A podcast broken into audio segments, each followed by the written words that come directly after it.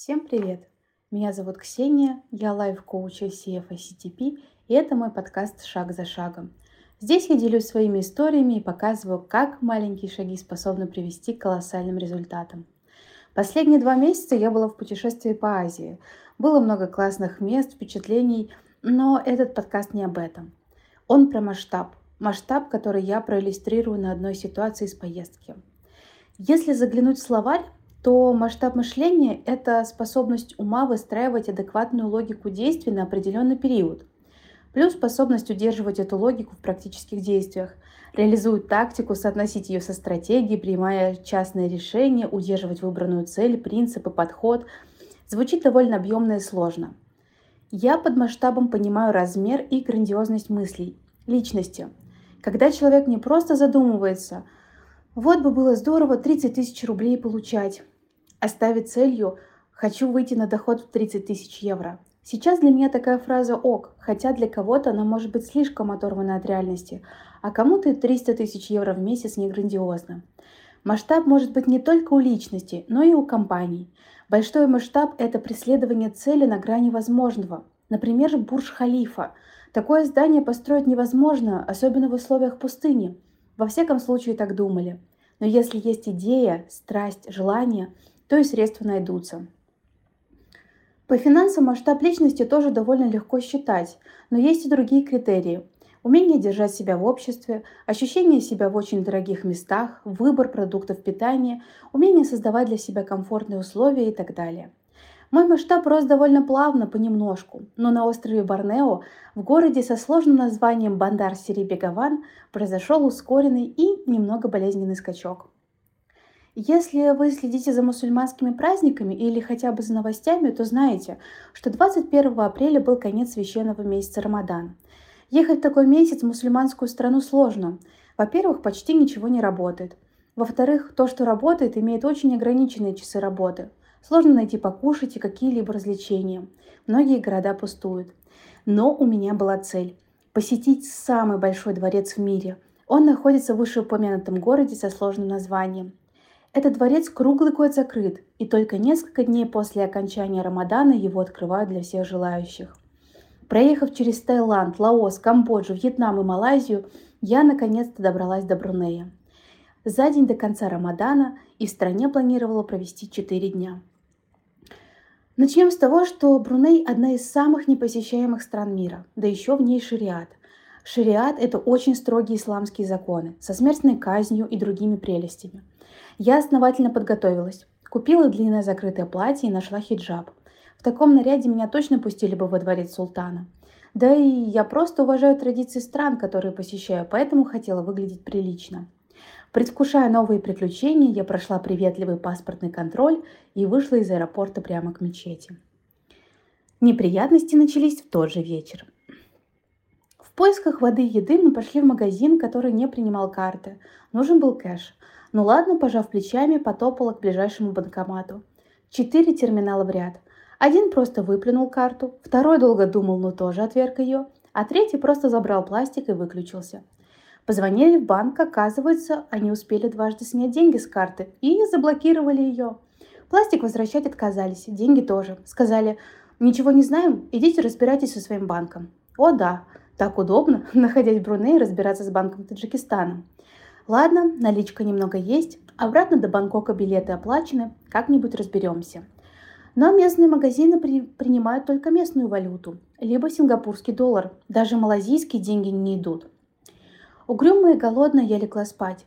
Но не тут-то было. Прямо напротив нашего номера была колонка, из которой всю ночь доносилась восточная музыка, мешающая спать. На ресепшене никого. Как выключить или сделать потише, неясно. Угрюмая, голодная, не выспавшаяся, я проснулась следующим утром. Но в сердце теплилась надежда. Сегодня конец Рамадана, будут гуляния, все откроется и можно поехать во дворец. Ночью я выбежала из отеля на поиски праздника и была разочарована. Пение мулы и пустота. Ни одного человека, закрытые магазины. Нашелся небольшой торговый центр с полупустыми рядами и все. Резкий контраст в сравнении с Москвой, где мусульмане празднуют с большим размахом. В полуголодном и довольно разъяренном состоянии я знаю, что это не все. Дворец, который был целью визита в Бруней, останется закрытым. якобы из-за ковида, хотя в самой стране ограничения отменены. И эта информация нигде не указана, это стало известно только со слов охраны возле дворца. Я знаю, как описать весь этот шквал эмоций. Я чувствовала себя уставшей, голодной, разочарованной и обманутой. Казалось, ну как так? И в голове созрел план. Нужно уезжать. Ну куда? Налички нет. Отели и обратные билеты оплачены, жалко терять. Но жизнь одна, и лучше проживать ее, а не тратить время на жалость. Сначала думала отделаться легко. Взять билеты просто в Малайзию, там как-то дождаться своего рейса до Бангкока и в Бангкоке получить наличные деньги. Но судьба распорядилась так, что билеты на этот день в Малайзию закончились, из всего, что осталось, рейс в Лондон, летящий с остановкой в Дубае. Скажу честно, сердце сжалось от предвкушения и испуга. Дубай – это тебе не Малайзия, цены в разы выше. Да и потом, как оттуда добираться? А где найти там наличные деньги? До рейса около пяти часов, нужно решать. За час были куплены билеты, найден отель и человек, согласившийся передать 2000 дирхам наличными. Это было непередаваемое чувство. Вот ты просто сидел и тух в своем номере. И вот начинается приключение. В этот момент и произошел мой скачок масштаба. Осознание того, что я просто могу взять и свободно уехать туда, куда хочу. Несмотря на планы, несмотря на оплаченный отель, билеты. Да, логически мозгом это легко – ну что такого, купила билет в другую страну. Но когда ты в моменте проживаешь все эти эмоции, это начало роста масштаба. Почти без денег, без понимания, что будет дальше, я летела и при этом ощущала себя очень богатой женщиной. Для меня такое состояние всегда предвестник чего-то хорошего. Так и случилось. Паспортный контроль прошла очень легко, также дали бесплатную симку с бесплатным одним гигабайтом интернета. Так получилось, что такси из аэропорта было Лексусом представительского класса, так что, когда я приехала за деньгами, человек, передававший мне наличные, весьма удивился. Забавно. Но потом почти всегда мне в качестве такси попадались Лексусы. Ну что ж, красиво жить не запретишь. Я могла бы поселиться в самом дешевом отеле, но в итоге жила в роскошном пятизвездочном Гранд Меркуре одну ночь. План был такой – приехать 3 часа ночи в отель, подождать в лобби заселения, потом сутки нормально жить в отеле, переночевать, выселиться, оставить вещи, до вечера гулять, заехать за вещами и уже лететь в Москву. Но все обернулось куда лучше.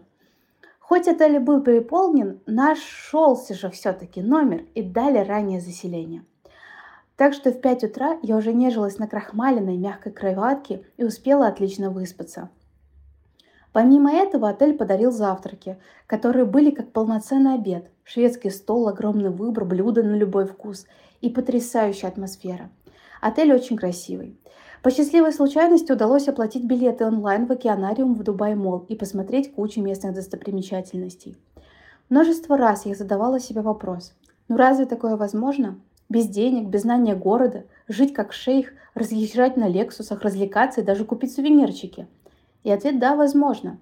Это подтверждалось в моей жизни неоднократно. И именно это цена масштаба. В следующем подкасте будем говорить о том, как растить масштаб и какие конкретные действия совершать.